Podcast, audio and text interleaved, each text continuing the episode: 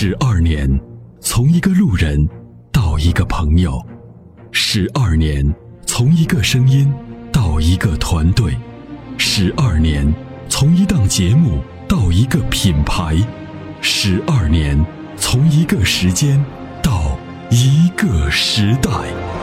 参谋长说：“车十二年，十二年的坚守，十二年的陪伴，积累、超越、突破、实现。十二年，感谢有你一路相伴。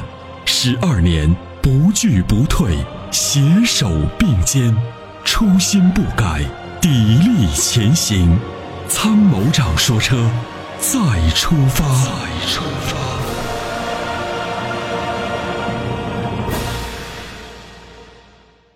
我们继续来有请这位，你好。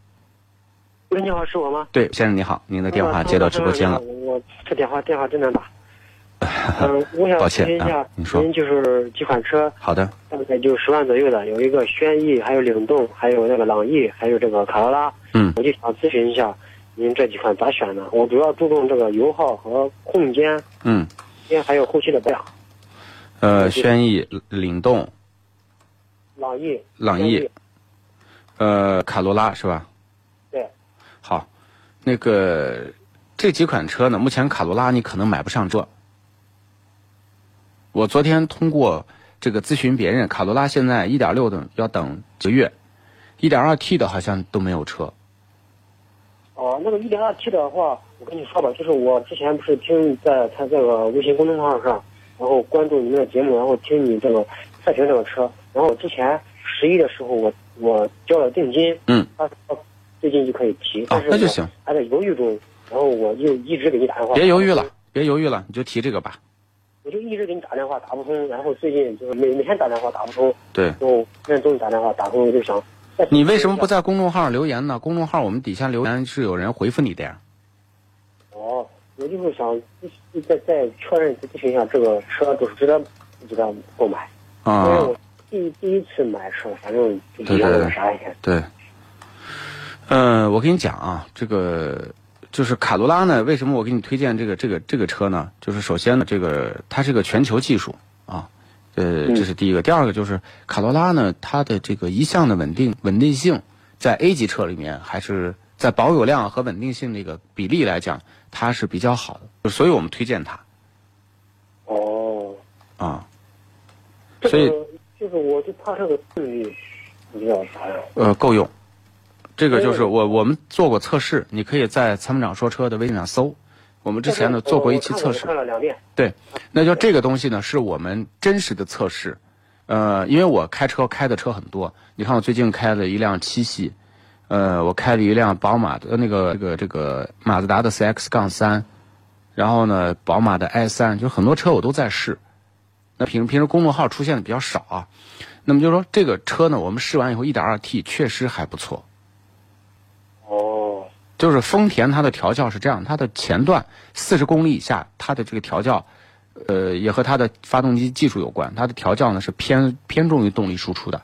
那么如果持续加速到四十到八十这个阶段，感觉是稍微有一点点疲软，但是一般来讲，我们市市区常见的提速起步，也就是零到四十。哦嗯，我在市区跑的比较少。嗯，那那就够更好了，因为一点二 T，你如果跑外面的话，这个转速能拉起来，但是它中段加速比较慢啊。啊，就是我听你说是，好像是如果到一百二再往上的话，就是比较慢一点。一百二以上就超速了，大哥。哦。就是丰田的这种调教呢，它基本上就是按照目前你的常见的这种路况去调教的。那么我们你我不知道你们有没有玩过《极品飞车》那个游戏？那个《极品飞车》游戏呢，曾经就就有一段，就是你开到一个赛车场里面，它有这个马力机。你上马力机以后，你可以通过你的这个电脑去来调教这个程序。那么你可以偏重于前段提速，也可以偏重于后段提速。这个通过电脑是可以调整一部分的。所以呢，调整呢就是说覆盖你的常见转速，但是它后面它就比较乏力了，是这样的。哦，它这个我看这个，我听你在这个视频上说，它这个涡轮介入就是在一千五百转就介入了，一千五百转就开始有反应了，也就是转速渐踩，嘚儿到一千五百转，你就感觉好像有一股力量。你不像很多的这个增压器不好的，它到一千五没反应，它要到两千转。我曾经开过君威那一点六 T 啊，我感觉在三两千五百转以上，好像才有明显的涡轮感觉。那好家伙，那没事儿成天在市区飙车啊，那肯定不行的。常见转速就是一千转到三千转，这是常见转速。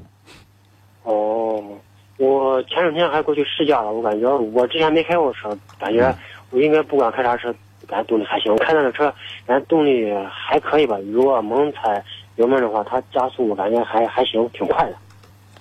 啊，就是啊，就是还行。哦，就是还有那个运动模式，它能不能就是比如说经常用，还是说不要用也经常用这个运动模式，你用普通模式就行了。啊，普通模式就运啊动行是吧？对。哦，它我看还有说就是它到在三十码左右的话，它车是不是有抖动还是啥？没有啊，目前没有收到这个投诉。没有这个投诉是吧？嗯。哦，呃，发动机也不会就漏油之类的问题，就是在网上。丰田投诉的比较少，就卡罗拉投诉最多是变速箱异响，再就没有别的投诉了。但是现在这几批车好像也没有听到变速箱异响的问题，口哨声好像也没有。哦。嗯，就这个车属于低 v 车型。说他他这卡罗拉不知道啥啥啥啥情况？就是我跟你讲啊，这突然停还是咋回事？卡罗拉肯定是比轩逸靠谱，比朗逸省油哦。啊。